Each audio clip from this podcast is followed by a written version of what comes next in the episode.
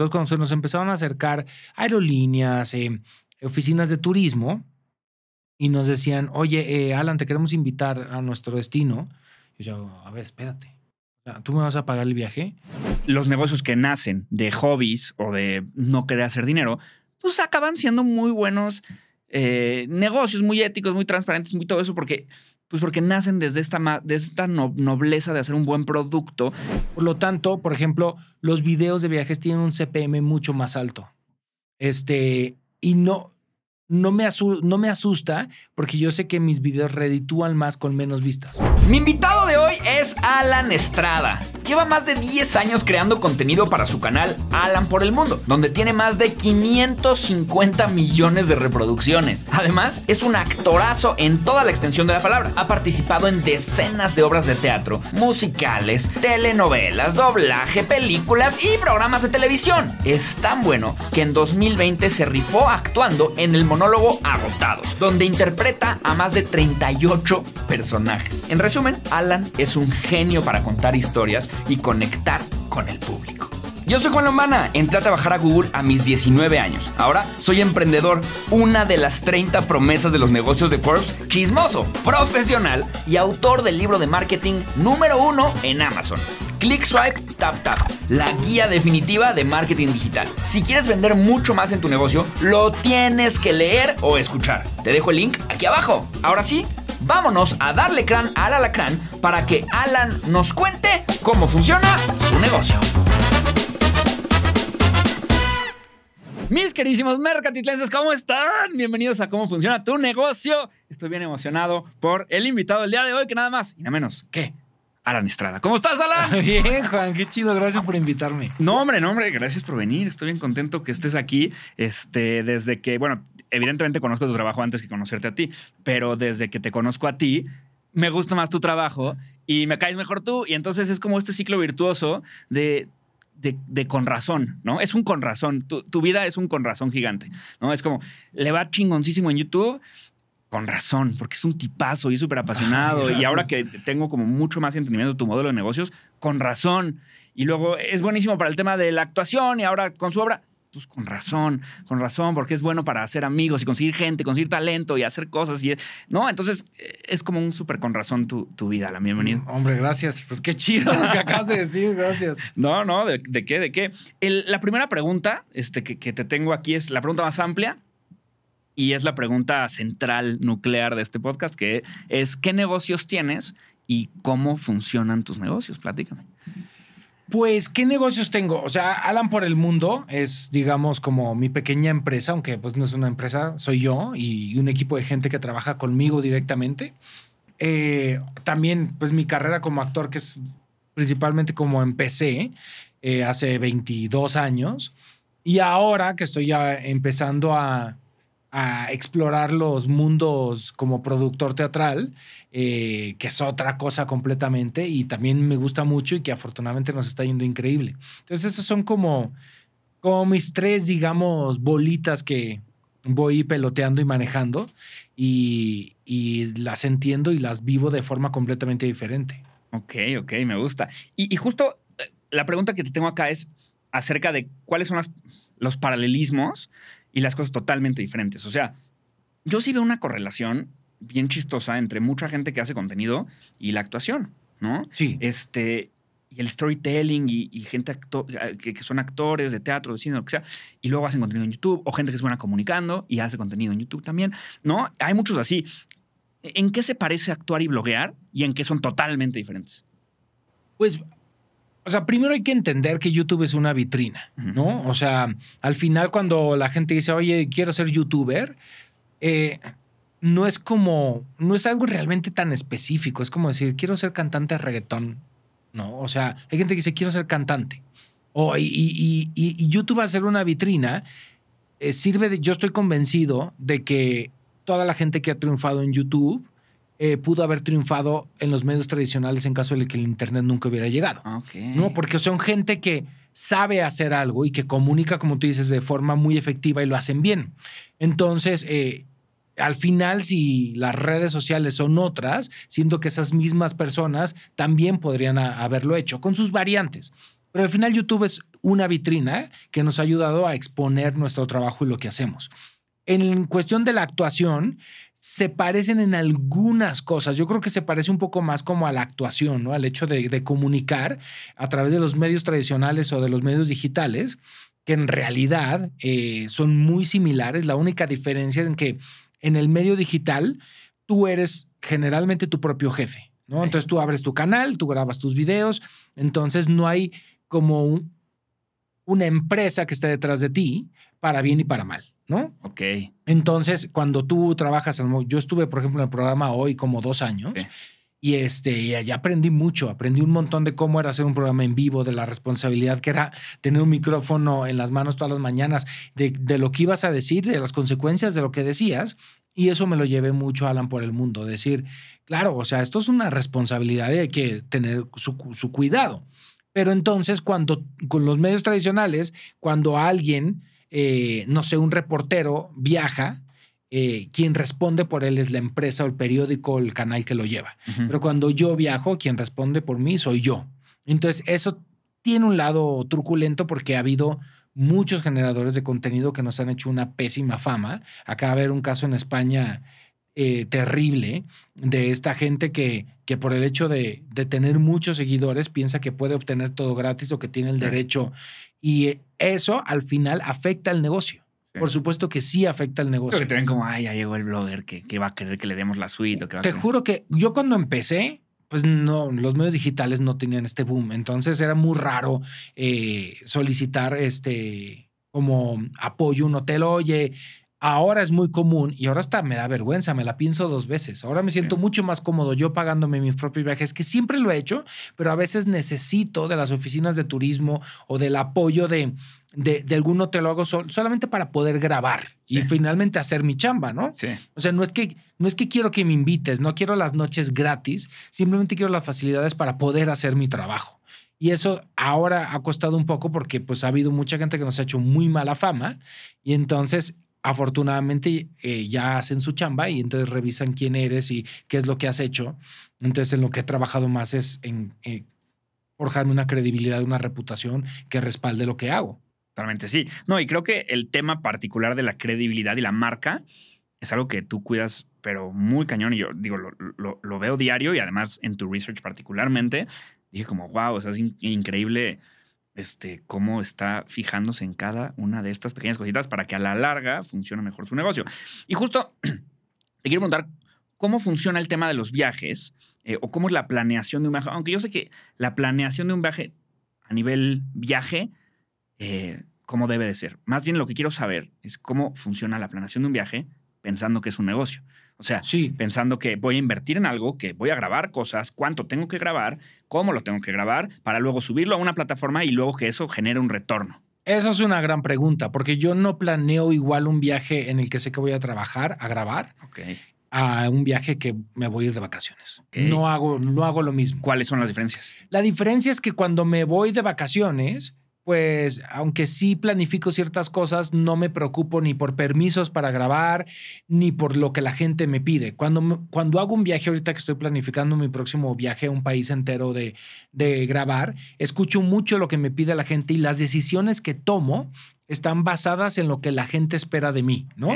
Entonces, por ejemplo, en las grandes ciudades, eh, normalmente me hospedo en dos o tres hoteles diferentes. Si fuera de vacaciones, pues me quedo en uno. una frega Pero ahora me quedo en dos o tres hoteles para probar distintos hoteles con distintos presupuestos. Y eso lo hago exclusivamente para poderle ofrecer a mi público opciones.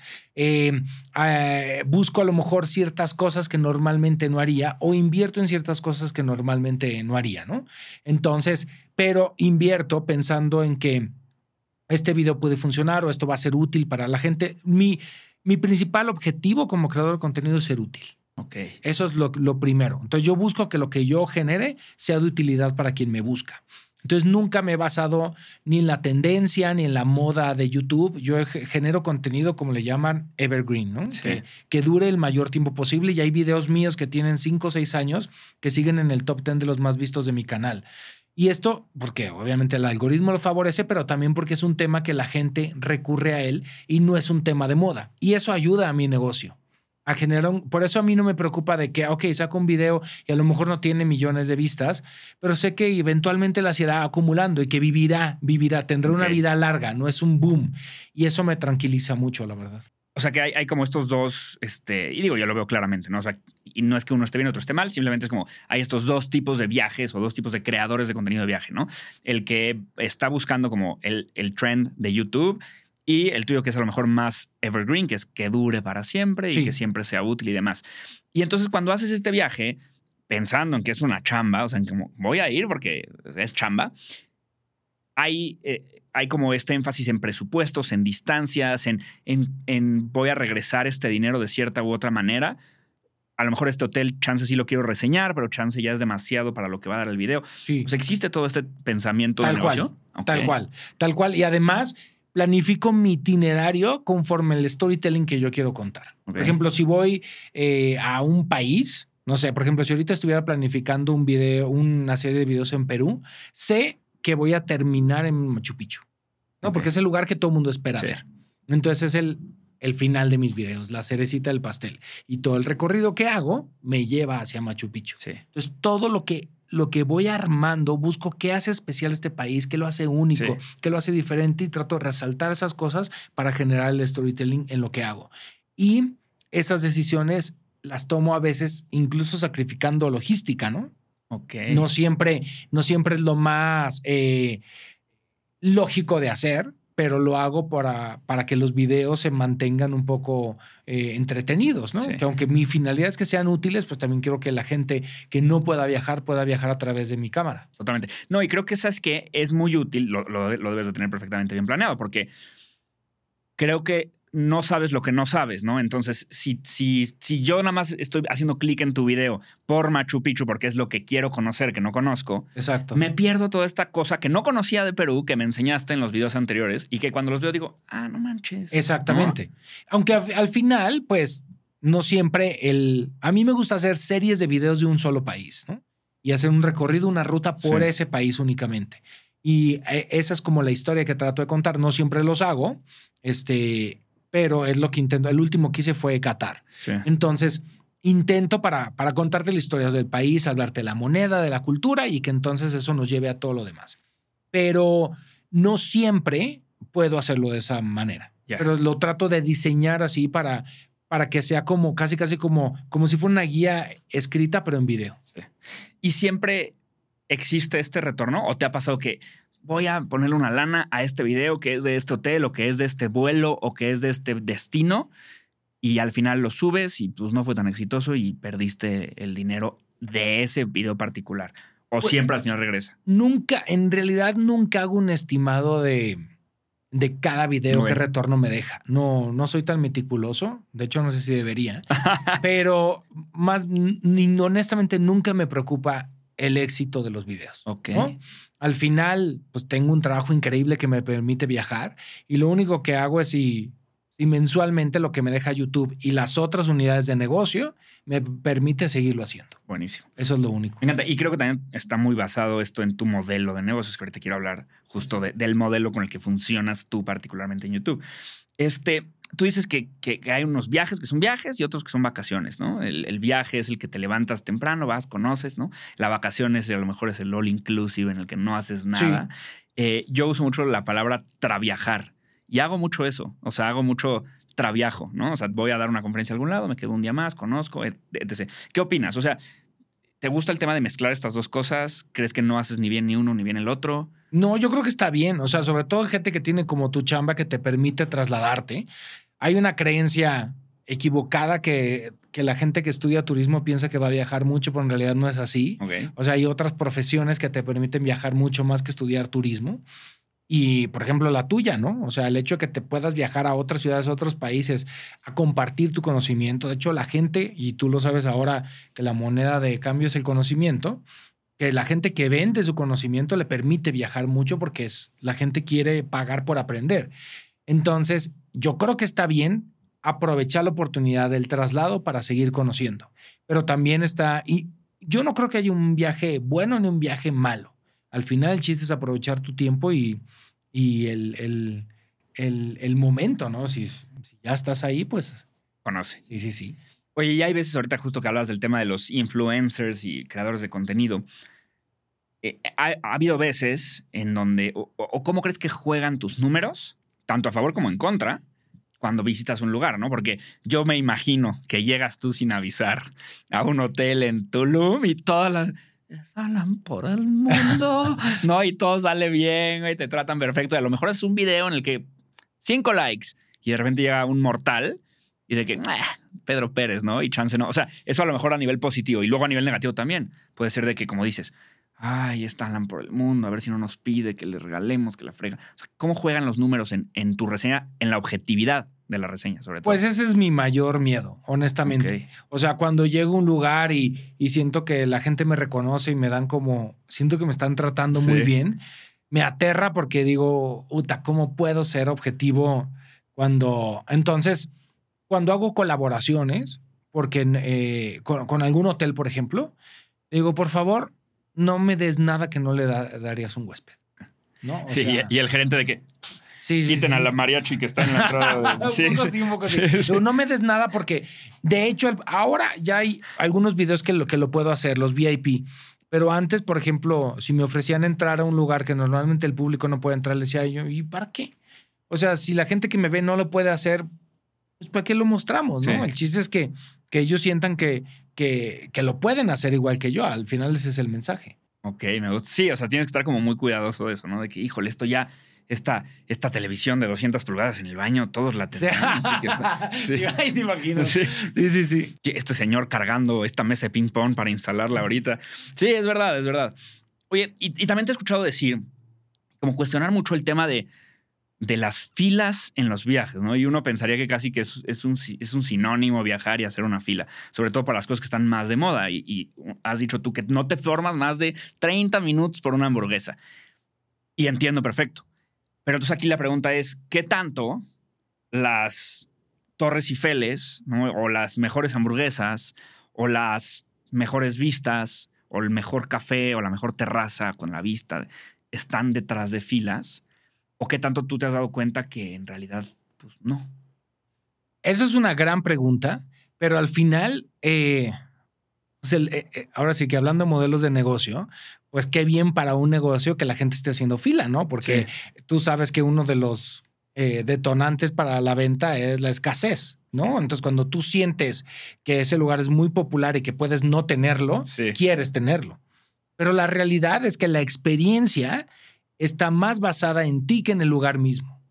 Entonces, cuando hay un lugar que tiene estas filas larguísimas o que dice que tienen que esperar tanto, se genera a veces una expectativa que es difícil de llenar aunque el lugar o la hamburguesa sea deliciosa.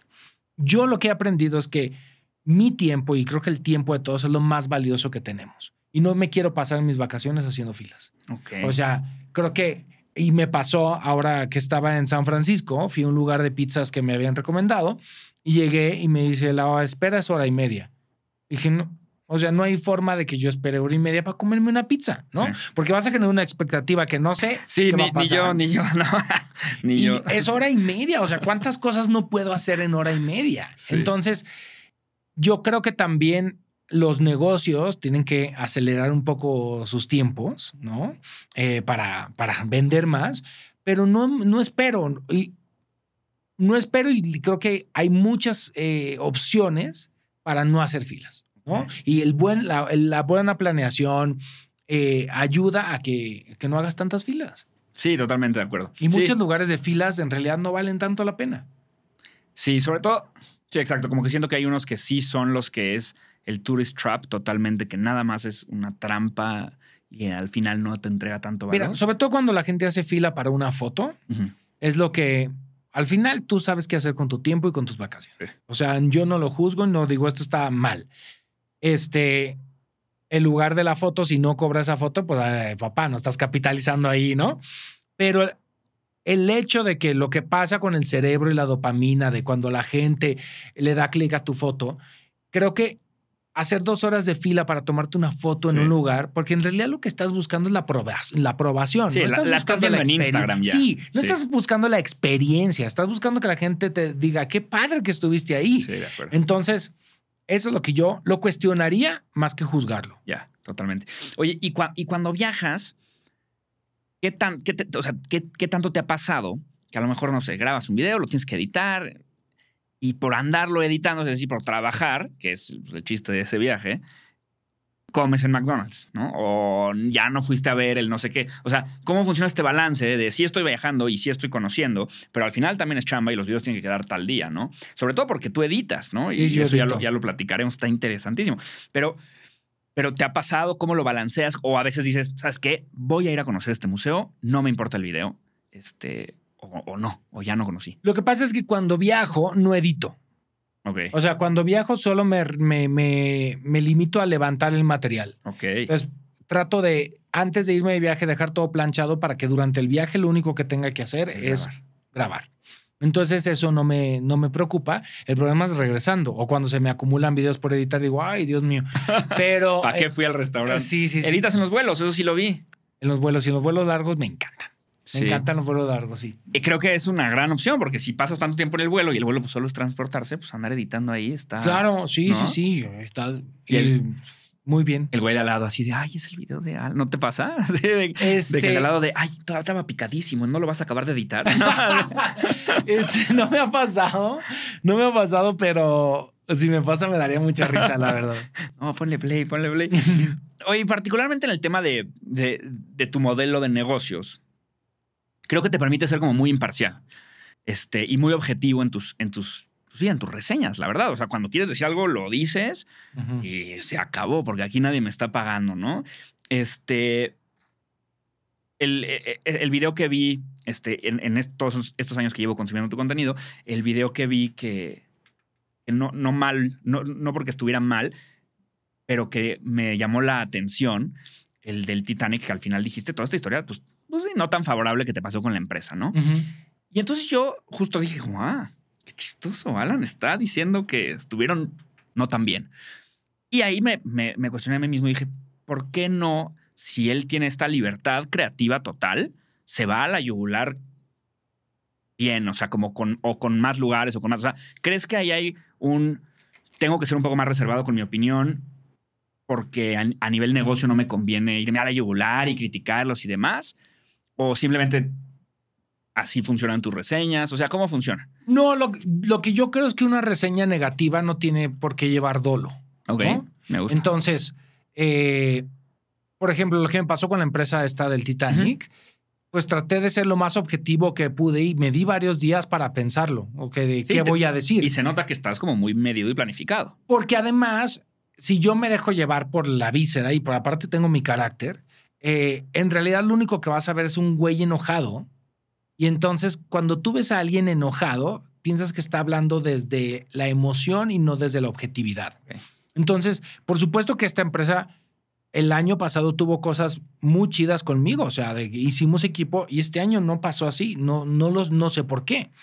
Y hubo cosas que no menciono en el video, de groserías y de cosas que la esposa del CEO eh, me dijo que no estaban chidas y que yo guardé la calma y les dije, oigan, pero si saben que a lo que yo me dedico es hacer reseñas y esto que está pasando es parte de mi experiencia y lo voy a decir, o sea, lo voy a expresar y, y no, les, no les importaba. Entonces, pero no es que yo sea medido en la reseña, sino que trato de cuidar mucho las palabras que digo para que si alguien me cita, le digo, no, no, no, yo no dije eso, Sí. dije esto. Y sobre todo, para, en busca de esa credibilidad, Claro. de decirle a la gente, de verdad, no es que yo- yo no estoy enojado con esa empresa, o sea, al final saqué mi trabajo, me gustó mucho cómo quedaron los videos, fue una experiencia increíble, eh, pero no me interesa volver a viajar con ellos ni apoyar ninguna de sus expediciones. Y esa es la realidad. No tengo problema en decirlo, ¿no? Sí. Pero no voy a hablar desde la víscera para que no digas, ah, pues lo único que estoy viendo es un güey enojado. Sí. Entonces eso trato de hacer con todos los demás lugares. Me pasó, por ejemplo, en el Azulik en Tulum, ¿no? Que yo dije, wow, qué caro es este hotel y qué poco dan a cambio. Y entonces, pues trato de hacer mi reseña, cuidar mis palabras para que no parezca nada más un güey, Sí. para no ser el ventaneando de los viajes. Sí, pues, ¿no? totalmente. Sí, creo que es muy inteligente tu parte hacer eso. Y porque no me gusta, porque al final yo quiero, eh, yo hago el contenido que a mí me gustaría ver. Y además, digo, tal vez es tu, es tu personalidad y estás como muy, bueno, al menos yo te noto muy tratado, güey. O sea, muy educado, muy tratado en ese Uy, tema. No, no, sé si vas a terapia o no, cabrón, pero Sí, sí, sí, sí. sí se nota porque se ve que mi novia es psicóloga y yo voy a terapia y soy el más pro de la terapia. Y cuando hablo con un güey que, que, que me doy cuenta, me doy cuenta, como de, ah, él va a terapia. Sí, sí, sí. Entonces, este, ¿qué onda con el experimento de la suscripción del Titanic? O sea, ¿cómo funciona este nuevo negocio que intentaste el, el- el año pasado con el primer viaje De las Titanic? membresías. de las membresías en YouTube, ¿cómo te funcionó? Eh, ¿Cómo estuvo? Nunca habías hecho algo así, ¿no? Nunca lo había hecho algo así y justo en la pandemia, a mí algo me gusta mucho de Google y lo sabes perfectamente, es que todo el tiempo están pues innovando, pero además de, in- de innovar, te involucran en la innovación, ¿no? O sea, todo el tiempo nos ofrecen cursos, pláticas, eh, nos involucran en los nuevos productos, a diferencia de otras redes sociales que pues lo sacan y apenas te enteras, ¿no? Sí. O sea, si tienes esta relación uno a uno con alguien de YouTube, que Sí. cualquier cosa, oye, que un curso, que ahora le va, que hay que hacer esto, que cómo funciona la plataforma ahorita. Sí, y, y justo en- eh, había tenido una plática acerca de las membresías. Y antes de, antes de hablar de la membresía, me gustaría explicar un poco. Alan por el mundo tiene como muchos áreas de ingreso, ¿no? No es nada más YouTube. O sea, obviamente, por supuesto, YouTube genera eh, un número específico que es lo que generan todos los YouTubers. Este, en Facebook generamos otro número, y, pero en realidad el número más grande es el trato directo con las marcas. Ok. Ese es el, al final nuestro, nuestro negocio más Más importante. rentable. Tenemos también la tienda en línea, que ahorita está cerrada, pero en octubre la relanzamos, que también fue una unidad de negocio importante. Si, si tuvieras que, te interrumpo ahí nada más para que, a ver, a ver si me haces como el- la gráfica de pie en porcentajes, este, a lo mejor que no sean exactos. No, bueno, el, el- el patrocinio directo nos deja como el 60% Ok, de, de lo que es Alan por el mundo. Es lo más, más importante. por Sí. YouTube por de ahí del 20, 30%. Facebook es muy eh, inconsistente. Entonces hay meses que le pelea a YouTube y hay otros Que no. meses que está muy triste la Hay situación. creadores que hacen un buen de, de lana en Facebook, ¿no? Sí, sí, sí, sí, sí. Funciona, funciona muy diferente. Y la tienda en línea ahora la tenemos eh, parada, pero generalmente era un 5 o 10%, tampoco era tanto. Entonces, cuando decidí hacer lo del Titanic, Ah. este, y empecé a subir a las marcas, pues fue un- ha sido el viaje más costoso de mi vida, Sí. ¿no? Entonces, eh, se me ocurrió hacer lo de las membresías. Y funcionó muy bien, Ah. muy, muy bien. La gente luego cree que, que la gente que hizo la membresía me pagó el viaje y en realidad las membresías yo creo cubrieron ni siquiera el 10% de lo que, de lo que costó el viaje. Pero me dio la oportunidad de explorar otras áreas Sí. en YouTube y de ver que sí hay gente dispuesta a pagar por un mejor contenido. Entonces, a mí se me hizo ético cerrar las membresías cuando el primer año no se logró la expedición. Y, y se los dije a la gente que tenía las membresías, les dije, voy a cerrar las membresías porque eh, no tengo más contenido que ofrecerles ex- exclusivo, les voy a quedar mal y sí, por supuesto que es un número atractivo, pero a mí me importa mucho mi, mi- mi comunidad. Tu imagen. Y la Entonces dije, voy a cerrar las membresías para que no sientan que les estoy cobrando por nada. Y hubo gente, porque las membresías, si no han cumplido su ciclo, te regresan el dinero. Ok. Entonces hubo gente que decía, ay, caray, me regresaron el dinero de mi membresía. Y, sí, no tengo problema con eso. Al final tampoco era una cantidad, eh, sí era una cantidad significativa, pero no nos íbamos a ir a la bancarrota y se me hacía poco ético continuarlas cuando no podía yo seguir ofreciendo contenido de calidad exclusivo. Claro, pero está interesante como, pues justo, explorar este nuevo modelo de negocios dentro de la misma plataforma en la que ya dominas, ¿no?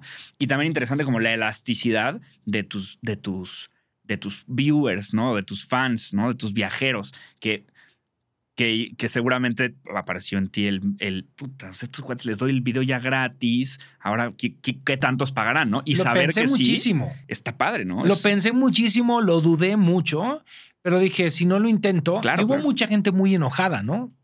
Mucha gente muy Ah, ¿sí? enojada. ¿sí? sí, sí, por supuesto. Pero también he aprendido con, con, el, con el paso del tiempo que hay que hacer un consenso, ¿no? Al final así es como funciona el mundo. Entonces, como los clavados o la, gi- eh, eh, la gimnasia olímpica, eliminas la calificación más alta y la más baja y haces un promedio de la del medio. Entonces, pues yo hacía un consenso con, con mis seguidores y por supuesto había gente súper enojada, ya te voy a dejar de seguir y ya cancelé mi suscripción. Y hay gente que, que me decía, este, no, súbele el precio. ¿no? Sí, es un Entonces, regalo. esos dos los eliminaba y me quedaba con, con los del medio. Y es lo que trato de hacer generalmente con, con mi comunidad. Me gusta, me gusta. Te quiero dar cinco, cinco cosas y, y te, y te voy a preguntar en qué orden de importancia están estos para hacer un, un video exitoso. ¿no? Uy. Y que la palabra exitosa ya viene pues, con subjetividad también, la neta. Sí. Pero está el lugar visitado, el storytelling, o sea, la historia que envuelve a todo el lugar y la que le vas a meter tú, la calidad del equipo, o sea, que, que estás grabando con una super cámara o la neta no tanto, el, el audio no salió también, la producción y la edición, la postproducción. ¿Qué, ¿En qué orden los pondrías tú? Un poco como los dijiste. O sea, Ah, ¿sí? el lugar, todo random. el lugar, el lugar es muy importante. O sea, yo sé que hay lugares en los que genero contenido que sé que van a generar cierto número de vistas porque, pues, casi casi es como el Google Sí. Search, ¿no? O sea, hay tendencias de lo que la gente busca y hay tendencias de lo que el mexicano busca, aunque pues me siguen de muchos otros países. Entonces ahí eh, tenemos una línea viajera, que es un, un teléfono y un correo que tenemos a Jessica, una chica que contesta muy amablemente las dudas de que tenga la gente respecto a mi contenido. Y también en esa línea viajera pues, arrojamos una data de qué la gente pregunta, ¿no? Pues, Yo sí, yo justo la, digo, la, tengo la pregunta, ¿cómo funciona la línea viajera? Porque a mí, fuera de este podcast, ¿eh? desde, que, desde que tú cada vez que la subes a, a Instagram, yo digo, ¿y Alan dónde hace dinero aquí? No hacemos ¿En dinero. ¿Dónde? ¿Cómo funciona? Y si no hace dinero, ¿qué gana? ¿No? ¿Cómo funciona? Pues yo lo ya que te ga- interrumpí en la pregunta, pero ahorita no, regresamos. es- no hacemos dinero en la línea viajera, al contrario, nos cuesta dinero. Ajá. pero también es un servicio a mi comunidad que nadie da. ¿No? Entonces, en este afán de que nuestra misión sea ser de utilidad, una línea viajera te es de utilidad. Y te puedo decir que en muchos de los casos, lo único que hacemos es googlear por ti. De verdad. O sea, hay, no te vamos a organizar un viaje, no te vamos a vender absolutamente nada y está enfocado en dudas a mi contenido. Oye, vi un video de Alan o vi que está en San Francisco, ¿me puedes pasar el link donde se compran los boletos de Alcatraz? Te lo pasamos. Ok. Entonces, en eso te podemos ayudar y no te vendemos nada, es gratis y de verdad no tenemos ni programas de alianzas ni nada.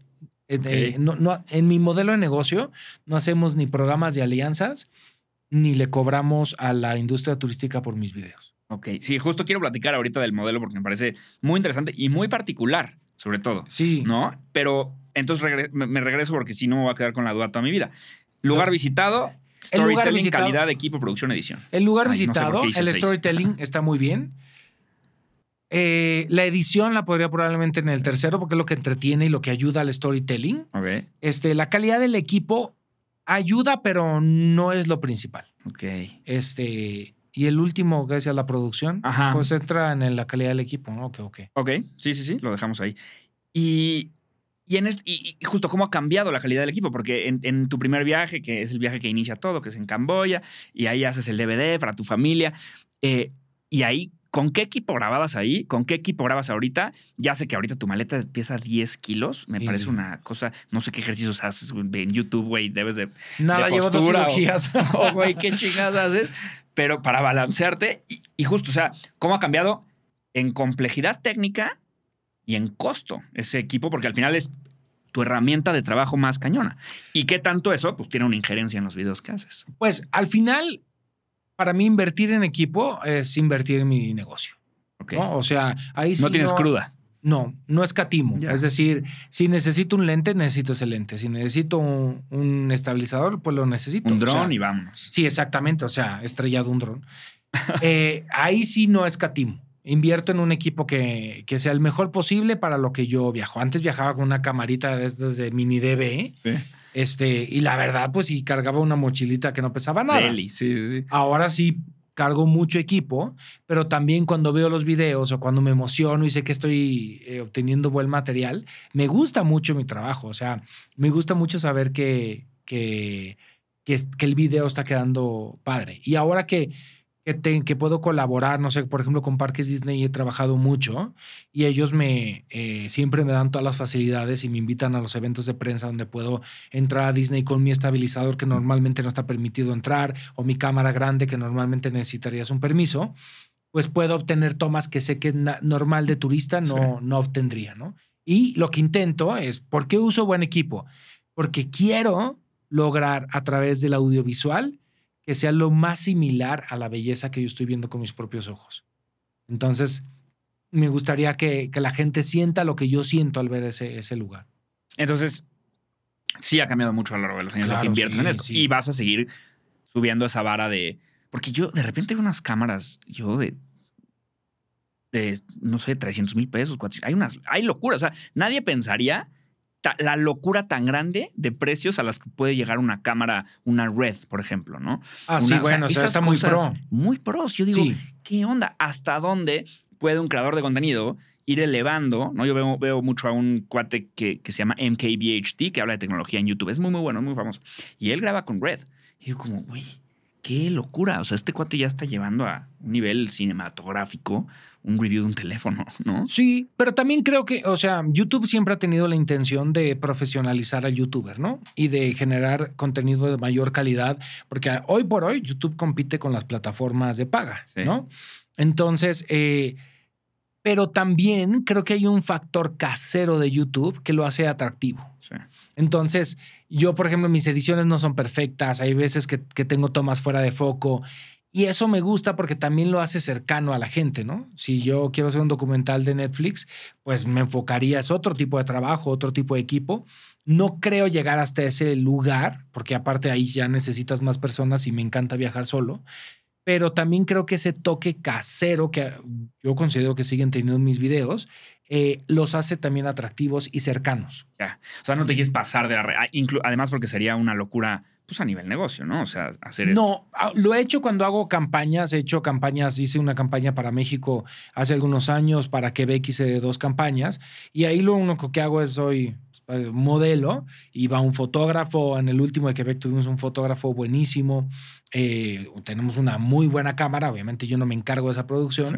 Y los videos quedan que te mueres. Sí. Pero es publicidad, es otro tipo de contenido. Sí, totalmente. Justo yo te iba a preguntar que si, o sea, porque yo veo tu- tus videos y si están a nivel producción y, y también a nivel storytelling, mm, pues bastante arriba de lo que es una reseña de un viaje en YouTube normal, ¿no? O sea, estándar, que no está hecha por ti. Y yo decía, este contenido debería de estar en Netflix, ¿no? Es un contenido más Netflixero que, que YouTube. ¿Has pensado? O sea, ahorita me dijiste que no quieres llegar hasta allá, pero yo creo que no estás tan lejos a nivel producción. Y Netflix ca- también cada vez se junta más con, con YouTube en el tema de la producción. O sea, al principio creo que sí estaban muy separados, pero cada vez Sí, menos, ¿no? bueno, yo creo que la frontera sí se está disminuyendo, pero también creo, en mi caso, o sea, el contenido que yo genero y cómo funciona mi modelo de negocio, a mí yo necesito que la gente me encuentre, me busque. Entonces yo no hago entretenimiento y Netflix es entretenimiento. YouTube es una videoteca. Sí. Y eso es maravilloso porque entonces si tú estás, no sé, buscando cier- cierto tema, pues te metes a YouTube, no te Sí. metes a Netflix. Entonces ahí te van a salir un montón de opciones y de videos. Yo siempre he dicho a YouTube acá entre nos que, que debería haber una especie de, de staff pick como hace Vimeo de- para saber cuál video es el bueno, porque ahora te aparecen, son demasiadas opciones. Pero, eh, y creo que si en algún momento en mi carrera algo me lleva a Netflix, sería otra cosa, relacionada a los viajes, pero tiene que tener otro storytelling.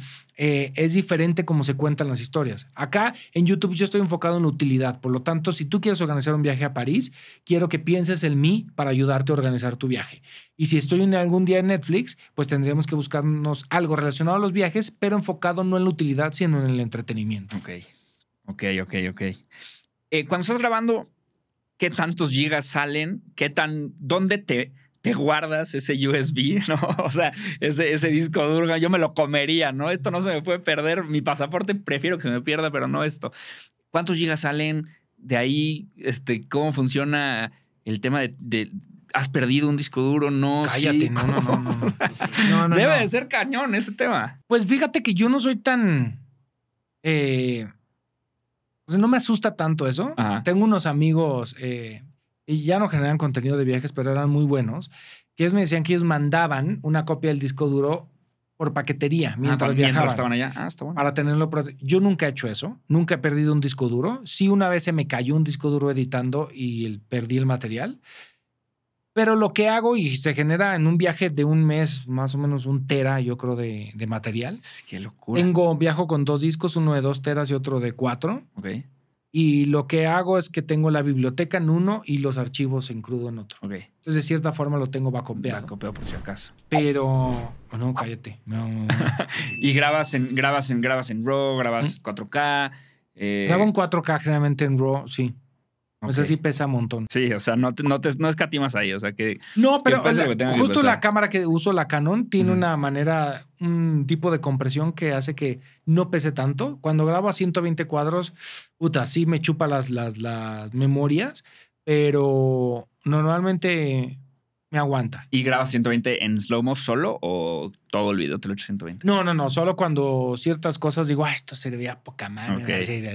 Porque es como casi una secta, ¿no? los, los, los FPS o sea, hay gente que es como 30 y es como que yo le rezo al dios del 30. Hay otro que dice 24. Sí, sí, sí. O sea, es como, él es como Pumas así, Cruz Azul, o sea, como Chivas América. O sea, es como, él piensa que 30, ¿qué? Quémenlo. Sí, sí, sí. No, no, yo no. Ok, ok. Tú estás abierto, de repente grabas uno, de repente otro. En la pandemia, eh, estaba pensando que creo que estuviste cerca, ahí está, faltaba el espacio, de dos ciclos distintos. Por un lado, la gente está más en su casa, ve más videos de YouTube. Por otro lado, tú también estás más en tu casa, no puedes viajar. Entonces, ¿cómo fue eh, la incertidumbre del negocio o los cambios que hubo en el negocio cuando tienes estas dos fuerzas gigantescas jalándote y son totalmente opuestas? Pues fue un poco frustrante y yo creo que todos los creadores de contenido que has entrevistado te lo han dicho. En la pandemia hubo un pico. En abril, por ejemplo, marzo cayó la pandemia, abril fue un mes increíble para los creadores de contenido. O sea, yo te puedo decir que, por ejemplo, en mis, mis vistas se duplicaron. Porque la gente estaba más tiempo en su casa, se agotaron rápido las opciones de las plataformas, en el cine pues no podías ir. Y, y de repente yo no tenía videos para subir. Sí. Me arrepentí de algunos viajes que había hecho en los que no había grabado y dije, uy. Si, tan, si tuviera. Sí. Pero también eh, los primeros meses de la pandemia te puse que los gocé mucho de estar en mi casa encerrado y por fin estar, no, había, hacía mucho tiempo que no estaba en mi casa, más de una semana. Entonces fue increíble. Y me relajé también un poco, ¿no? Es decir, este, no pasa nada, todo es cíclico. Nunca ha sido un clavado de hay que generar, generar, generar. Sino para mí, mientras siga avanzando la, la máquina, digo, estamos saludables. Ok, ok, buenísimo. Oye, y en el tema de, de, YouTube no lo único que importa es el video, sino también todo el empaque. ¿no? Hay muchos productos que, hay muchos cereales, ¿no? Yo que soy fanático de los cereales, que la caja dice, es puta, este cereal es para mi abuelito, o sea, no va a jalar, es malísimo. Y lo pruebas y dices, wow, nada más que ah. qué mal empaque. O sea, el empaque parece que me va a hacer adelgazar este cereal y es una marranada deliciosa. Eh, pero tienes que arriesgarte a probarlo. ¿Cómo funciona esto eh, al ser creador de contenido? Porque a lo mejor tienes un video que está increíble, que tiene un super storytelling, que las tomas están increíbles, pero por la thumbnail no jaló o por el título no jaló. ¿Qué tanto esfuerzo le pones a esto? ¿O qué tanto es como confío en mi contenido y la thumbnail siempre va a ser secundaria y las palabras que uso en el título siempre van a ser secundarias? ¿Cómo funciona eso contigo? Pues no lo pienso tanto como debería probablemente, porque también creo que sí es muy inteligente generar una thumbnail o un título atractivo eh, para el nivel negocio, ¿no? Pero también puede atraerte el público equivocado. Entonces, eh, yo nunca he sido fan ni he buscado eh, cada vez tener más y más y más seguidores. Yo quiero una comunidad de calidad. Entonces, sí, por supuesto que busco un poco títulos que creo, según yo, que pueden funcionar, pero no me clavo demasiado para no justo no atraer eh, e, ese público que en general no me va a consumir o que solamente consumirá la, cosa que se hace medio viral. Yo quiero gente que esté conmigo, que me, y muchos de mis seguidores me, conocen de hace mucho tiempo y que confíen en mí y que cuando piensen en un viaje, piensen en mi contenido.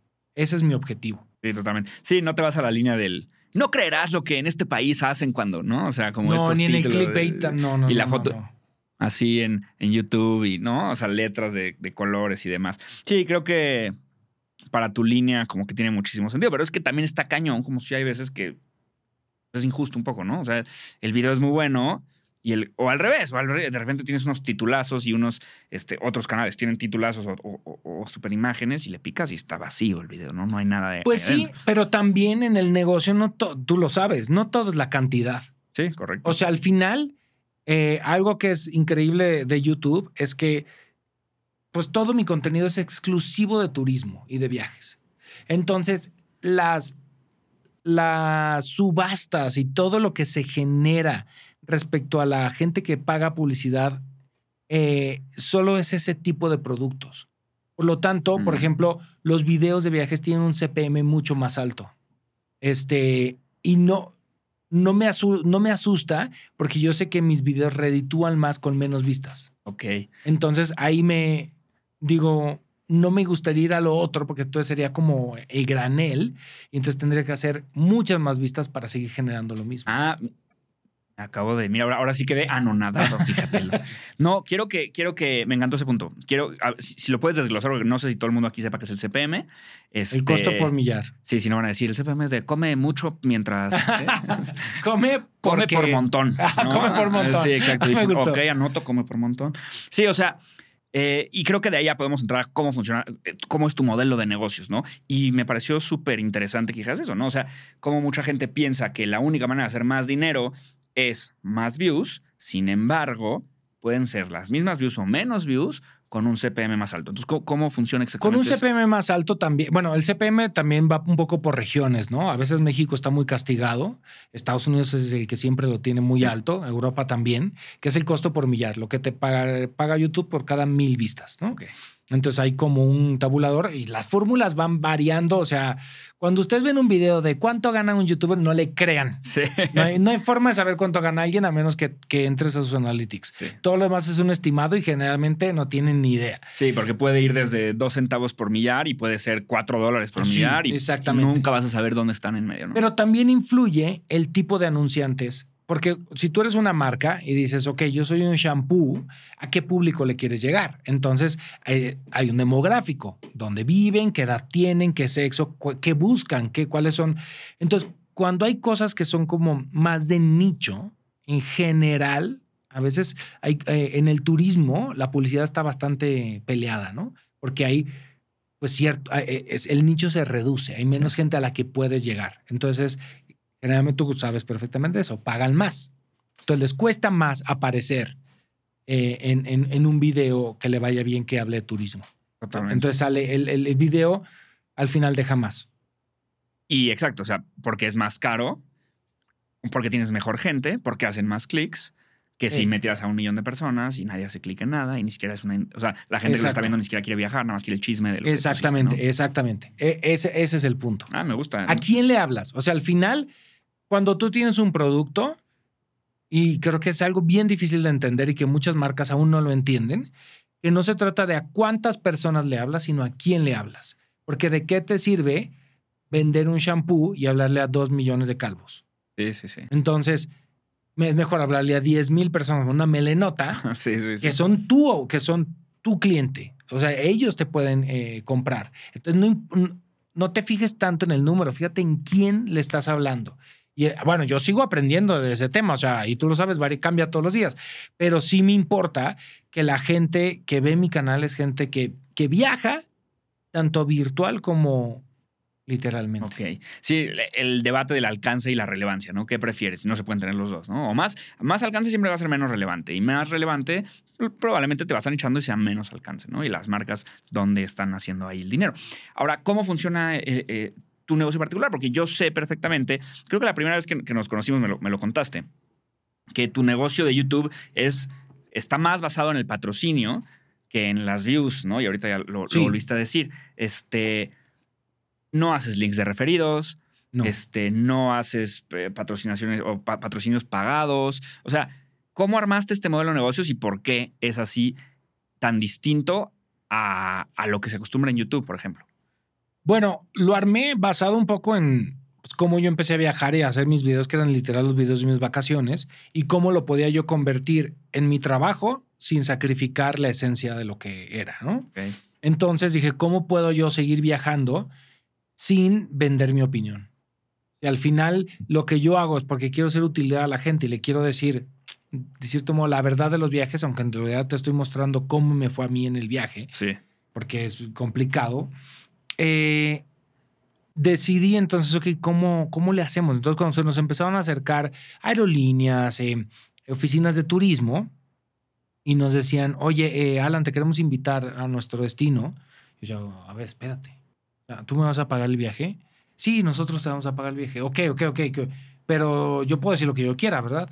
Sí, tú puedes decir lo que tú. Ok, ok, pero yo quiero Con un seleccionar. cuchillo, claro. Sí, ¿no? sí, sí, sí. Por Yo supuesto. quiero seleccionar dónde voy a dormir, yo quiero seleccionar dónde voy a comer, o sea, me quiero involucrar en la creación del viaje junto contigo, este, pero lo más importante es mi audiencia, ¿no? No es un comercial, yo digo, yo no estoy haciendo un comercial de tu destino.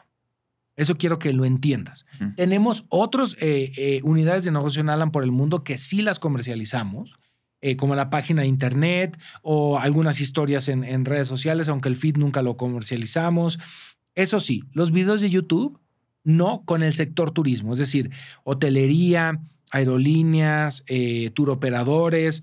Yo acepto invitaciones y tú me dices, oye, Alan, te queremos ofrecer un tour a tal lugar. Ok. Si me late, sobre todo los hoteles que me dicen, Alan, quiero, que, quiero invitarte a mi hotel. Lo busco. Si es un hotel en el cual, aunque no me inviten, yo visitaría, le digo, va. Si es un hotel que no me gusta, le digo, no, muchas gracias. O sea, aunque me invites, Sí. la verdad no, no, no, no voy a ir porque ni me interesa a mí, ni, ni creo que sea para mi público. Y con ellos no, le- no les podemos cobrar. Aceptamos invitaciones, pero con la condición de que es una reseña y me ha pasado que hay lugares en los que he aceptado invitaciones y la reseña es mala. Y así. Y te lo avientas así. y sí, pero advertidos están. Ok. Lo, con quienes sí hacemos negocio para que ese negocio Con razón funcione. te ponen mariachis en la entrada. pero también sale el tiro por la culata, ¿no? Sí, sí, sí. sí hacemos negocio con las marcas relacionadas indirectamente a los viajes. Como Ok. pues Citibanamex, que Sí. con ellos llevo muchos años trabajando, porque empecé hablando de sus tarjetas, Sí. que era la Travel Pass, ya no existe. Que aparte yo las sacaba y porque lo usaba y ni siquiera me patrocinaban. Y ahora ya tengo una relación de casi 10 años con ellos. Este, las cámaras, por ejemplo, que usas para viajar, esas también me pueden patrocinar. Me han patrocinado zapatos, me han patrocinado. eh, ay, se me olvida. eh, agencias, sí, sí hicimos colaboraciones con una agencia de viajes durante varios años, pero eran un intermediario. Es decir, ellos te podían vender un vuelo, pero si el vuelo salía tarde, eso, la aerolínea con la que te tienes que quejar, Claro. no con quien te vendió el, el boleto. Y así es como ha funcionado y nos ha funcionado muy bien. Y justo lo que te iba a decir, o sea, esta ética profesional tan clavada que tienes y tan admirable, este, y tan, pues sí, como poco flexible, en el buen sentido de la, de la poca flexibilidad, ¿no? Como que esta es mi ética laboral y nosotros no hacemos eso y no lo vamos a hacer. Esa inversión, lo pregunto porque siento que hay veces que hay emprendedores de todo tipo que prefieren el short term, sí quiero hacer esto, que el long term, que el ahorita tal vez, híjole, es que me quiere volar este, este hotel y está bien, pero tengo que hablar bien de ellos. Prefiero no hacerlo para crecer una marca que tenga este nivel de branding y a la larga va a funcionar. Eso es lo que quiero que me platiques. O sea, ¿te ha funcionado o cómo te ha funcionado tener esta ética laboral tan marcada y tan fuerte? Me ha funcionado espectacularmente bien. No estoy diciendo que sea una fórmula que le funcione a todos. Al final tú decides cómo es tu modelo de negocio.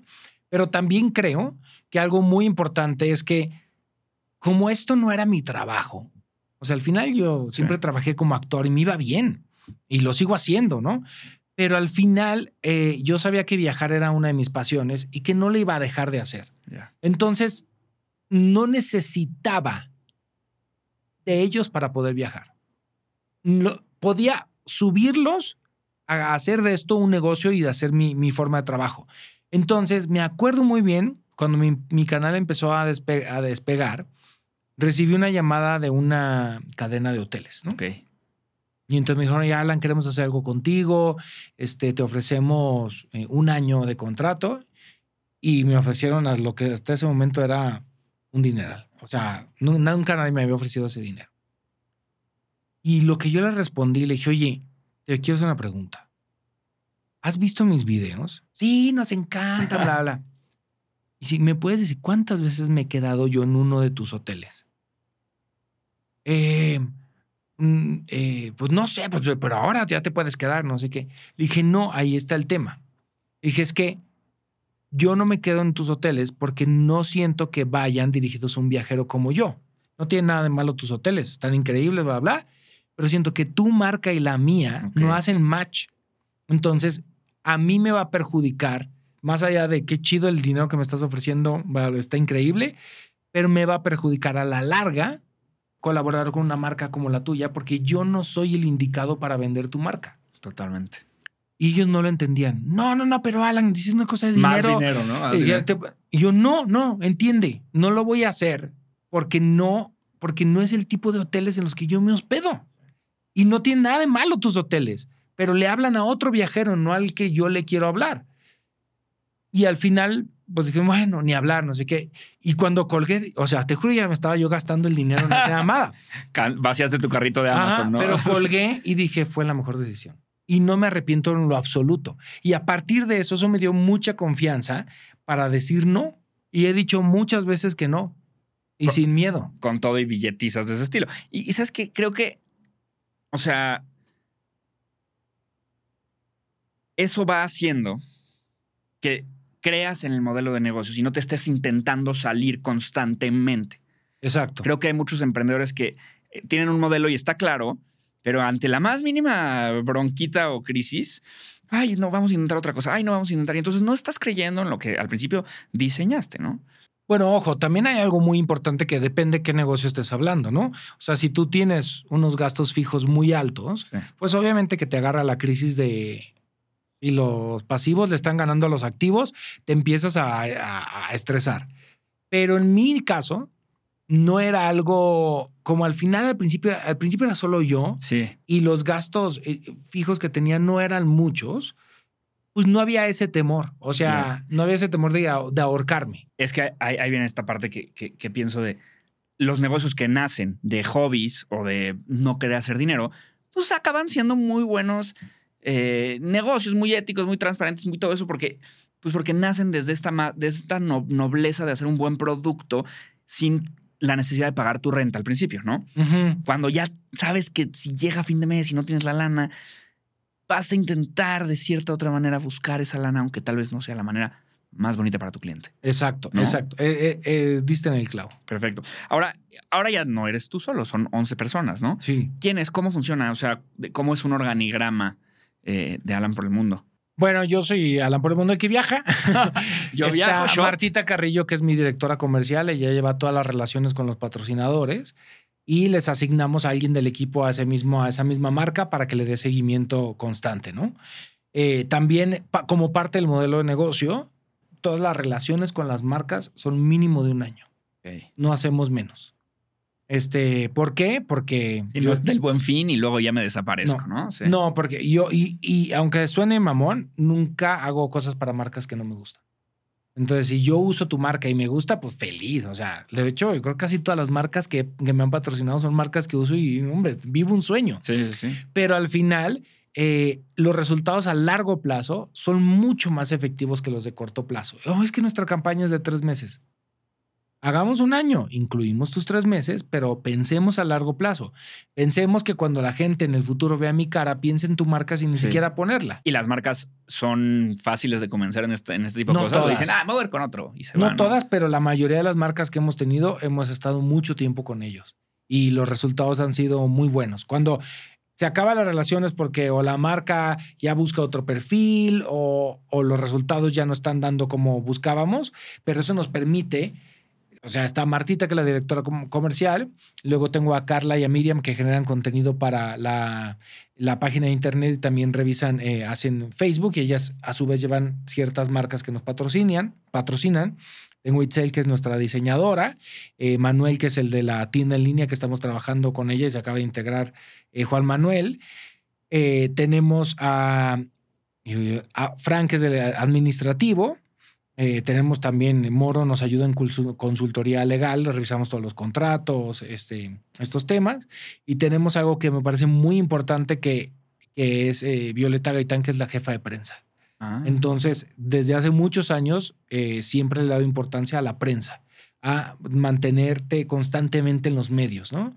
A que salgan notas sobre ti, a que se hable de ti, a que este, que, que no nada más vivas en los medios digitales, sino que los medios tradicionales también hablen de tu trabajo en los medios digitales. Creo que, o medios tradicionales Sí. o los medios digitales. Y ahí que haces es tocar puertas para, oye, quiero ir acá, oye, quiero que hablar, ¿por, qué no hablamos con este medio? ¿Cómo funciona? Bueno, ella es el eh, de eso se encarga Violeta, es muy buena en su trabajo y lo que también me ayuda que soy actor, entonces vengo de los medios tradicionales y Sí. muchos de estos medios eh, ya me conocen, pero ayuda mucho este también para para incrementar el valor de tu marca, ¿no?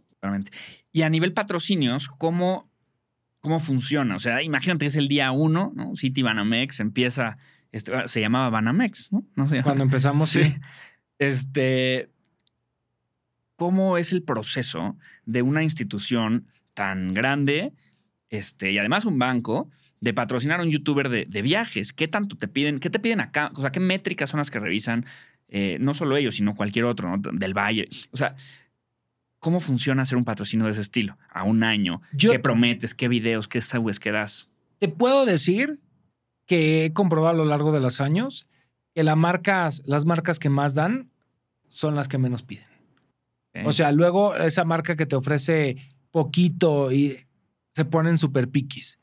Y te puedo decir que, por ejemplo, mi experiencia con Coca-Cola Company, con este, con City Banamex, ha sido increíble. O sea, confían mucho en mí, ya son muchos años de trabajar juntos. Entonces, por supuesto que tenemos como ciertos eh, objetivos. Sí, objetivos en conjunto y, ok, en tantos videos queremos aparecer, pero en realidad al final casi siempre acabo dándoles más o cambiamos una cosa por la otra. Lo que sí entra eh, es un poquito más complejo es cuando, cuando me contratan a mí como imagen, como ahorita estoy con, con City también. Eh, eso es otra cosa, ¿no? O sea, ahí estoy yo contratado como imagen para sus productos, entonces es, otro tipo de, de, contrato. El patrocinio, por supuesto que tiene unos lineamientos, pero confían mucho en mí. Oye, Alan, ¿cómo comunicaríamos esto? Eh, ahorita no sé, tenemos, por ejemplo, algo que le gusta mucho a la gente son los meses sin intereses en el extranjero, ¿no? De que puedas viajar y que todo lo que te gastaste en tu viaje lo puedas poner a meses sin intereses, que aliviana un montón, ¿no? Entonces, ok, ¿cómo comunicamos eso? Entonces, juntos generamos la estrategia para comunicarlo de la manera más efectiva posible porque yo conozco a mi audiencia. Y eso es un gran valor de las marcas con las que trabajo que confían en cómo yo comunico las cosas. Increíble. Y y cada año se renueva el contrato o tú o cómo creces, metes nuevos patrocinadores o con el mismo patrocinador le dices, ah, pues ahí te va un aumentillo del tanto por ciento. Pues en general viene de ellos, viene de ellos de, oye, Alan, queremos otro año y yo feliz, la verdad. Este, y las marcas que se nos acercan, eh, con las que colaboramos, pues en general lo que intentamos es tratarlas muy bien y llegar a los objetivos juntos sin necesidad de sacrificar la esencia de ninguno. Sí. Y eso generalmente, cuando la, gente, cuando la marca está contenta, renueva automáticamente. Me encanta. Es, es el mayor indicador de que está haciendo las cosas bien, ¿no? Que el, cliente recurrente. Sí, sí, eso. y a mí me emociona porque además, pues, es un reto estar constantemente pensando en, en qué podemos hacer juntos. Totalmente, totalmente. Oye, y dime algo. Este, justo con el tema de las marcas, cómo está el balance, porque sé que, por ejemplo, tienes este video de, Gracias al 2016, que a ti te encanta, que es una obra de arte para, es casi que un regalo de ti para, para YouTube, eh, pero no le fue muy bien a nivel views, ¿no? ¿Cómo balanceas este, esto, no? O sea, lo que tengo que cumplir con, con City Banamex de views o, de, o con el Valle de views o lo que sea, versus esto que yo es mi arte, ¿no? Porque al final, pues sí es tu arte que estás poniendo ahí de cierta manera, ¿no?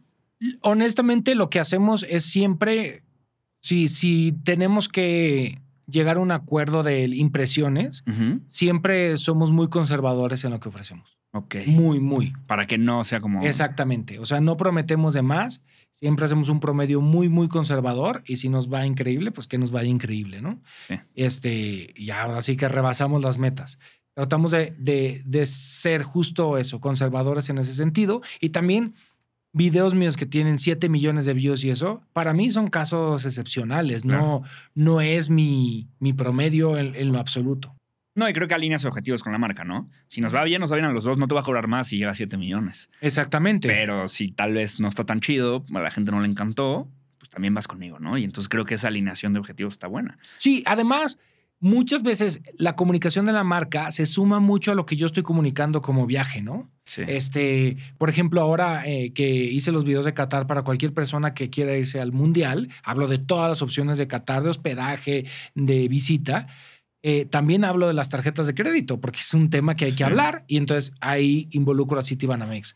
Entonces, la verdad es que en Qatar el, el, efectivo ni se necesita. O sea, puedes pagar con tarjeta en todos lados y les doy hasta tips, ¿no? Oye, cuando paguen en la maquinita, si la maquinita.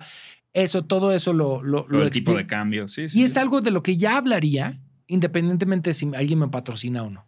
Es un ciclo virtuoso, totalmente. Sí, y por ejemplo, eh, tenemos un poquito más de un año trabajando con Canon. Y la verdad es que me preguntan todo el tiempo de mi cámara. Y cámaras y recomiendan mi cámaras para viajar y a mí me gusta la fotografía y qué puedo hacer. Entonces, entra dentro del, del lenguaje natural de Alan por el mundo. Nos han ofrecido, por ejemplo, algunos productos en los cuales pues, yo no los veo viviendo en mi universo. Y decimos, no, creo que no, no, aquí no, no entramos. No, pues no, no, el baile no se va a armar. Totalmente. Leí que, que pasas ocho o nueve horas editando a veces. Uy, sí. Este, güey, qué locura. O sea, a ver, primero, ya te han preguntado muchas veces, sé que, sé que intentaste como delegar el tema de la edición, crees que ahí viene la esencia, ¿no? De, también del video y al final lo, lo regresaste a ti, ¿no? En los negocios se, se habla mucho del, del el trabajo de la abeja reina, ¿no? Que es la abeja reina es la única que puede tener hijos, entonces toda la demás de la colmena tiene que estar haciendo todo lo demás para que la abeja se enfoque en traer más abejas, ¿no? Porque si la abeja va y se hace un café, es tiempo que, que la abeja ya no puede tener hijos, ¿no? Entonces necesita tener a alguien. Y muchas veces se confunde, y a mí me ha pasado, cuál es el trabajo de la abeja reina, porque cualquiera tal vez te diría, el trabajo de la abeja reina en tu caso es nada más grabar los videos, no es editarlos. Deberías delegarlo. Sin embargo, no tanto, porque si en la edición viene la esencia del video, claro que es el trabajo de la abeja reina editar el video, porque no es replicable, ¿no?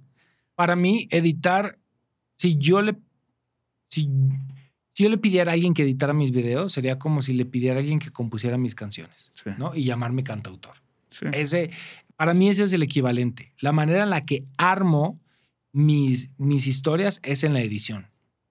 Y en estas ocho horas de, edición, ¿qué, ¿qué, técnica usas? O sea, Pomodoro, Red Bull, o sea, ¿cómo entras en la zona fácil y te quedas en la zona? No, no, para nada. O este eres de que te llega un WhatsApp y, ay, WhatsApp, ¿cómo era? Ay, tengo que regresar. ¿Cómo, le haces? Hay veces que sí, hago así, ¡pum! Y me, me dejo ir como lo media increíble. Y hay otros videos que me cuestan mucho trabajo. Pero el, me gusta mucho editar y soy muy rápido. O sea, eso no me preocupa porque soy muy veloz editando. Y además, como yo levanté el material, como yo hice el viaje, a veces no, ni siquiera tengo que revisar los clips, ¿no? Pum, pum, pum, recorto, sé, sé, lo que quiero poner, bla, bla. Y muchas veces ya grabo pensando en cómo lo voy a editar. Desde ahí. Ajá, entonces hay otras cosas que delego, muchas cosas las delego, pero la, la planificación, grabación, ahora sí que la pre, la producción y la postproducción, todo me encargo yo, sí. Y es el rol de la abeja reina, ¿no? Ahorita dijiste, Edito rápido, tuvimos aquí en, el podcast una vez a los destrampados, este, que son unos payasos que aparecen en hoy, de hecho. Eh, ellos editan, editan en el coche diario. Ajá, o sea, llegaron aquí en su camioneta y se bajaron y, o sea, ellos graban, se suben a su coche y van editando en el coche los dos. Uno corta y otro pega y ¿Y quién maneja? No, otro. Ah, ya estrellado. ¿Y quién maneja? Destrampados iba a llamarse estrellados. Sí, o sea, ya traen este sistema, güey, de editar todo el tiempo. Oye, ¿Y has pensado en, o sea, ya que tienes esta audiencia tan, tan captiva, tan de viajeros, ¿has pensado en otra línea de, negocios de viajes? O sea, una agencia, tours personalizados por ti, algo curado, algo que, que, esté en el mismo punto de los viajes. Sí lo he pensado. La, una agencia de viajes ni de loco.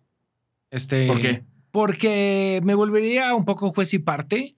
Y además, con el perdón, eh, es muy difícil tratar con clientes. Ok. Entonces, me ha tocado ver unas escenas cuando viajo que digo, ay, qué pena, qué pena, qué pena. O sea, eh, de gente que. A ver, no, ya la tienes que contar. Pues sí, o sea, de gente que, que, que arma unos escándalos con las aerolíneas o con los hoteles cuando no necesariamente tiene la razón. Entonces, yo no tengo ni la paciencia ni el carácter como para que mi marca se vea involucrada eh, en, eh, en, eso. Sí, me dijeron que el cuarto iba a estar y no Sí, no, no, no, no, yo no, no. Y como soy bien control freak, sí me involucro en todo. Entonces, no podría. A lo mejor unos tours personalizados diseñados por mí, eso es una probabilidad, pero no es algo a lo que ahorita tenga tiempo. Sí. Pero ahí sí me han ofrecido muchas veces una agencia de viajes. Sí. Y he dicho. Sí, como cofundar, ¿no? Seguramente. O... No, porque no, no, no me gustaría poner en riesgo mi credibilidad como creador de contenido si un viaje sale mal. Porque aparte es algo que no puedo controlar, ¿no? Lo tendría también que delegar. Y este, y entonces digo, ay, no, no, no. Tengo ahí otras ideas que me han surgido, pero ojalá se haga. Ya las veremos, sí. Ojalá. Apps, seguro hay muchas cosas y la gente confía tanto en ti que va a salir bien, o sea, muy probablemente. Ojalá. Tuvimos una app que desarrollamos, ya la cerramos, pero fue una app que desarrollamos justo para la gente, porque descubrimos que había un sector de, de edad avanzada que nos veía, sobre todo cuando empezaba todo este mundo de YouTube, y ellos no entendían YouTube. Entonces diseñamos una app que jalaba los videos de YouTube y que entonces te iba guiando perfectamente cuál habías visto, cuál, cuál te faltaba por ver, cuál seguía. Este, pero al final, pues ya las nuevas las generaciones ya Sí, YouTube. Mi abuelita ya- tiene TikTok y ya, se- ¿Ves? ya creció la pirámide, ¿no? ¿Ves? Exacto. Oye, me voy a pasar ahora a tu, a tu alter ego, como tú le dices, este Alan Estrada, ¿no? Más que Alan por el mundo. Déjame canal. transformo. Sí. Ah. Ya cambia. Sí. ¿Qué onda? O sea, ¿cómo es el negocio de un actor de teatro? Este. No sé, me da, me- tengo muchísimas preguntas ahí, ¿no? De, de- de- te contratan por temporada, este, ¿qué pasa si te enfermas, te da gripa y no puedes ir a una, a, a un- a- a uno de las, de las funciones? Eh, ¿Pagan bien, pagan mal? ¿Te tratan bien, te tratan mal? ¿Se hace una familia? Eh, no, las audiciones son tan crueles como en las películas de, pase, ay, tenemos a Mario, ¿no? Mm. Eh, ¿Funciona eso o no? O sea, ¿cómo funciona? ¿Cómo funciona? Pues mira, en realidad, la realidad del actor es que somos empleados. Entonces, eh, a menos de que tú produzcas tu propia, eh, propias obras o tus propios eh, películas, te, convertirías en un emprendedor. Y el lado bueno que tiene esto, que no te, no te da malo ser empleado, es que pues puedes ser casteado en proyectos increíbles. Pero al final lo que intercambias es tiempo por dinero. ¿No? El empleador te compra tu tiempo y entonces yo te contrato por siete funciones a la semana y te voy a pagar tanto. O sea, mensual. si es el contrato, es como por función. Mm, Pagan muy distinto. Hay gente que paga por mes, hay gente que te paga por semana, hay gente que te paga por función. ¿no? Entonces cada productor decide cómo pagarte. En mi experiencia y comparado con los sueldos que yo conozco que se pagan en otras profesiones, el teatro sí puede ser bien pagado o decentemente pagado. También hay que ver cuando trabajas con una empresa, pues hecha y derecha con un productor que sabes que Sí. te va a cumplir y una temporada que sabes que va a durar al menos cierto tiempo. La gran desventaja es que, pues, el, las vacaciones del actor son el desempleo. ¿no? O sea, no hay prestaciones porque eres al final un freelance, entonces cobras con un recibo en horarios, no hay ningún tipo de prestación, Ok. eh, no tienes vacaciones pagadas, entonces no puedes generar una anti- antigüedad a menos que una empresa, no sé, como. Televisa te contrate con una exclusividad. Ok, ok. ¿Y, ¿Y cómo es este tema de trabajar cuando todo el mundo descansa y descansar cuando todo el mundo trabaja, no? Pues al principio a mí me gustaba mucho, sobre todo en el teatro, porque al final en una novela, una película, sí trabajas de lunes a sábado, Sí. pero en el teatro sí trabajas cuando la gente descansa. Y a mí me gustaba porque, sobre todo cuando me quería ir de viaje, pues me- tenía que ir entre semana, entonces era mucho más barato. Claro. Pero luego llegó un momento en el que yo me enojé con el teatro porque dije, me di cuenta la cantidad de bodas a las que no había ido, de mis amigos, de mis primos, me di cuenta de los montones de eventos sociales que me había perdido y que pues todo el mundo me había hecho que la carrera de actor significaba muchos sacrificios, pero me cuestioné yo, yo creo a partir de la muerte de mi mamá, como de, ok, ¿y cuáles sacrificios estás dispuesto a hacer? Y si realmente valen la pena, o sea, está como tan, tan romantizado este rollo del sacrificio para triunfar y, y al final, pues lo, lo importante es ser feliz, ¿no? Y vivir Totalmente. tu vida. Entonces hubo un, un tiempo en el que dije, no quiero hacer teatro, no quiero hacer teatro, quiero viajar y eh, quiero hacer lo que me gusta y si hago teatro, que sea temporadas pequeñas, que no quiero estar yo encerrado en un teatro todos los fines de semana. Ok, ok. Sí, porque sí, sí, estás como al revés, contracíclico, ¿no? Trabajando sábados, trabajando domingos, trabajando, trabajando viernes. ¿Y el tema de las audiciones es así, de cruel como en las películas? No, no, no, no es tan cruel. La verdad es un proceso muy difícil porque al final, pues tú vendes un producto, ¿no? Entonces dices, oigan, yo soy Juan Lombana y este es mi curso. Y alguien llega y dice, ah, che curso pitero, ¿no? Y tú, ay, pues sientes feito, de, oye, es mi curso, bla, bla. Pero al final es un producto. Sí. Cuando eres No eres tú. actor, Ajá. es Sí. este, no es el curso, eres tú. Entonces Sí. el rechazo lo tomas personal. Claro. Porque no es como de, ah, rechazó mi curso, me rechazó a mí. Sí. Entonces te cuestionan muchas cosas de no soy capaz, eh, no soy lo suficientemente bueno, eh, no soy lo suficientemente famoso, no soy lo suficientemente flaco, no soy lo suficientemente guapo. Te cuestionas cosas que, que sí eh, pueden ser difíciles de manejar para alguien que no, que no va a terapia, pues. Claro. Y al final, entender que el producto eres tú Sí. puede ser un tema muy complejo y en las audiciones es donde más esto se pone como en evidencia. Totalmente. No, y saber que lo tienes que hacer en ese momento bien, ¿no? O sea, no en tu casa cantando en la regadera, ahí sí salió padrísimo. En este momento, o sea, es como, a ver si tanto, ¿no? A ver si, a ver si tus Pues es como truenan. pichar, al final es como pichar una idea de un negocio, ¿no? Sí. Cuando tú te presentas con un inversionista, le quieres pichar una idea, tienes cinco minutos, diez minutos y véndesela bien. Sí, Acá haces exactamente lo mismo, pero te vendes a ti. a ti. Sí. Esto es lo que sé hacer y esto es lo que, ahora sí, contrátenme. Eso es lo complicado. Es una entrevista de trabajo, una audición. ¿Y cómo vas pasando? Y, eh, eh, o sea, ¿cómo va el crecimiento de, de estar en Chicago a ir pasando, ir subiendo a protagónico en, en Hoy No Me Puedo Levantar? O sea, ¿cómo es que vas creciendo? ¿Es de un papel a otro? ¿O de repente tienes tres papeles en el mismo momento? O sea, ¿cómo un actor de teatro crece? Y Yo creo que un actor negocio? de teatro, igual que cualquier actor, este, al final, a menos que te haya tocado un golpe de suerte y a los 17 años te dan un protagónico en una película súper importante y te haces famoso, como Zac Efron en High School Musical, Sí. normalmente es gradual, ¿no? Entonces, poco a poco vas aprendiendo, empiezas a audicionar mejor, eh, mejoras obviamente tu, tu, tu trabajo y tu ejecución y vas aprendiendo. La vida es la que forja al actor, ¿no? O sea, tus experiencias de vida son las que te van un poco guiando, igual que la técnica y lo, y lo que estudias. Y ahora, ¿cómo cambia todo esto cuando tú eres el productor? O sea, ¿cómo produces? De entrada, quiero el- me, me gustaría el, el paso a paso. O sea, ¿cómo funciona producir una obra? ¿Qué tan diferente es ahora tú llevar todo eso? Pues yo creo que yo cuando di el salto, por ejemplo, a, a emprender, que básicamente fue con Alan por el mundo, me di cuenta de las, uno, que tenía el carácter para emprender, porque pues tú lo sabes, no necesariamente todo mundo... Absolutamente. Creo que yo siempre lo digo y lo voy a repetir ahorita porque está romanticea- romantizado, romanticado, Roman- romanti- ya roma- no- romantiz- romanceado. romantizado, romantizado. Es lo que dije. Eh, está, es- ya sé, está romantizado el tema del emprendimiento. Si todos somos emprendedores, ¿quién trabaja para los emprendimientos? Exacto. O sea, no todo el mundo tiene, ni es buena idea que todo el mundo sea emprendedor. E- Es menos probable ser exitoso siendo emprendedor que siendo empleado. O sea, Claro. es, basta con esto. O sea, odio a esa gente de tienes que ser emprendedor. Todos tenemos que ser emprendedores. no, no todo el mundo tiene el carácter Sí, y no, no. todo el mundo tiene el interés. Sí, o sea, sí, hay gente que dice, yo quiero recibir mi sueldo, porque el, el emprendedor por- hay más riesgo, pero también hay más estrés. Sí, claro. claro. Entonces, con Alan por el mundo entendí un poco el mundo de emprender. Y a mí siempre me había gustado. Yo, la verdad, desde niño, yo a los 12 años armaba unos, este, estaban de moda los rascales. Entonces, eh, recortaba, me hacía yo mis propios rascales, los ponía lápiz y se los vendía a mis tías. No necesito contexto. Eh, ¿Qué es un rascal? Un rascale. Un ah, rascale. rasca, como rascahuele. Sí, no, rascahuele no. O sea, esto es como lotería en la que Ah, rascabas. ya. ¿Y tú, le- tú lo hacías? Yo lo hacía, Ah, por supuesto. artesanal. Pues por Yo- supuesto. Yo, yo desde niño le quería negocio, ¿no? Qué chistoso. Entonces, yo me- dije un rascal y dije, ¿qué será? Un rascale, ¿no? Un rascal. ¿Cómo les dicen aquí? No, sí, así, definitivamente. rascale, o sea, yo me fui a la fregada con mi cabeza. Ya no los venden, ¿no? No, sí, mi abuela es fanática. Ah, sí, sí, entonces- con la monedita.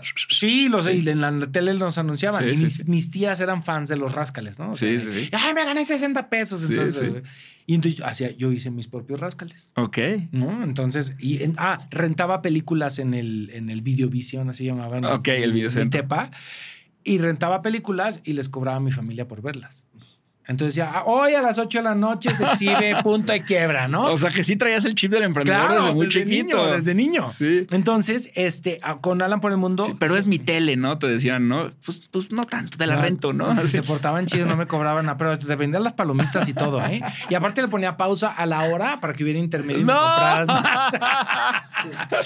Entonces, eh, este rollo de emprender lo entendí un poco con Alan por el mundo, ¿no? Y entonces, eh, pues con amigos también que son emprendedores y que tienen su negocio y que básicamente, pues el sueño de todos es seguir generando mientras no necesariamente estés haciendo algo, ¿no? Sí. Entonces, eh, cuando se me ocurrió la idea de siete veces a Dios, nunca fue mi intención producirla. O sea, mi intención, porque también como creativo, pues el pago de regalías te puede dejar un, un ingreso. eh, no ne- Sin hacer nada más. Exactamente, sin estar ahí. Tú decías, la voy a escribir y, y la licencio. Y la, la, sí, voy a escribir, junté, junté un equipo de amigos y yo pagué el desarrollo, eso sí. O sea, invertí en una fuerte cantidad de dinero en desarrollar el, el- el- producto, que nos tardamos unos tres años. Ah, todo, ajá, esos tres años yo invertí ese dinero en el desarrollo, bla, bla.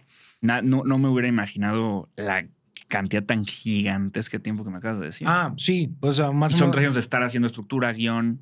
Sí, de escribir, de reescribir, hacer talleres, verla, esto no nos gusta, lo cambiamos, hacer una especie de focus group, muchas cosas en el proceso. Y cuando ya decidimos hacerla, empezó el, proceso de buscar productores y patrocinadores. Entonces, el, teníamos un presupuesto fijo de cuánto nos costaba la obra y yo tenía la confianza en que podíamos obtenerlo a través de patrocinios. Okay. No pasó. No pasó porque veníamos saliendo de la pandemia y hubo como tres o cuatro marcas que nos dijeron, nos encanta el proyecto, pero hubo una marca que nos dijo, por contrato no podemos patrocinar eh, eventos en lugares cerrados por la pandemia. Sí. Okay. Y otro de, nosotros estamos en el Chapter 11, ¿no? O sea, mucho, o sea, las empresas estaban todas movidas. Entonces, solo obtuvimos más o menos el 40% del, de la inversión que necesitábamos. En patrocinios en patrocinios. Había un otro 20 que ya medio estaba puesta por, eh, por todo el, desarrollo y necesitábamos otra cantidad. Y entonces dije, pues si no la pongo yo, esto no va a pasar. Ok. Entonces dije, ¿cómo fue pesar eso, güey? ahí te van todas las carnes. Entonces dije, pero bueno, solo se vive una vez y yo quiero ver esto y le tengo fe. Eh, vamos a ver qué pasa. Y fue la mejor decisión que pude haber tomado, aunque no fue este, realmente muy pensada. Y una vez que la produces, eso quiere decir que los boletos, pues así se divide el porcentaje igual, ¿no? O sea, como a los patrocinadores, a los patrocinadores se les regresa una lana de los boletos o eso ya todo queda en producción. El patrocinio es un patrocinio. La más te vamos a poner tu logo y Ajá, exactamente. no entras tú como un inversionista. Ya. Este, y hay muchos modelos de negocio en el teatro. Muchos. Nosotros, como somos un equipo creativo que también está involucrado en la producción, en el desarrollo y todo, tenemos un modelo de negocio muy distinto al que manejan otros. ¿Cómo es? Tenemos un modelo de negocio que del, del, neto, de, la utilidad, se divide en tres pools, que son el pool creativo, el pool de inversionistas y el pool de productores. En cada uno de estos pools eh, se involucran distintas personas, ¿no? En los inversionistas está obviamente yo y todos los que tuvieron una inversión en especie, que el equipo creativo, el resto del equipo creativo también está involucrado. En el equipo de productores estoy yo y Playhouse, que es la casa productora. Y en el equipo creativo estamos los creativos, los que escribimos en la obra, y también están involucrados otros creativos como el iluminador, el diseñador de vestuario, el escenógrafo y el diseño de audio. Y te puedo decir, hasta donde yo sé, somos el único musical mexicano que le paga regalías a estos creativos. Increíble. Y lo que haces es justo eso, divides esos pools entre todas Sí, hay ciertos puntos y porcentajes. Entonces, este, esto ya, una vez que pagamos el teatro. Y... El teatro que te cobra una renta por función. El teatro lleva un porcentaje. Ah, también un porcentaje. Ah, qué chistoso. Yo pensaría que una renta. Y yo también. Me encantaría que así fuera, pero no.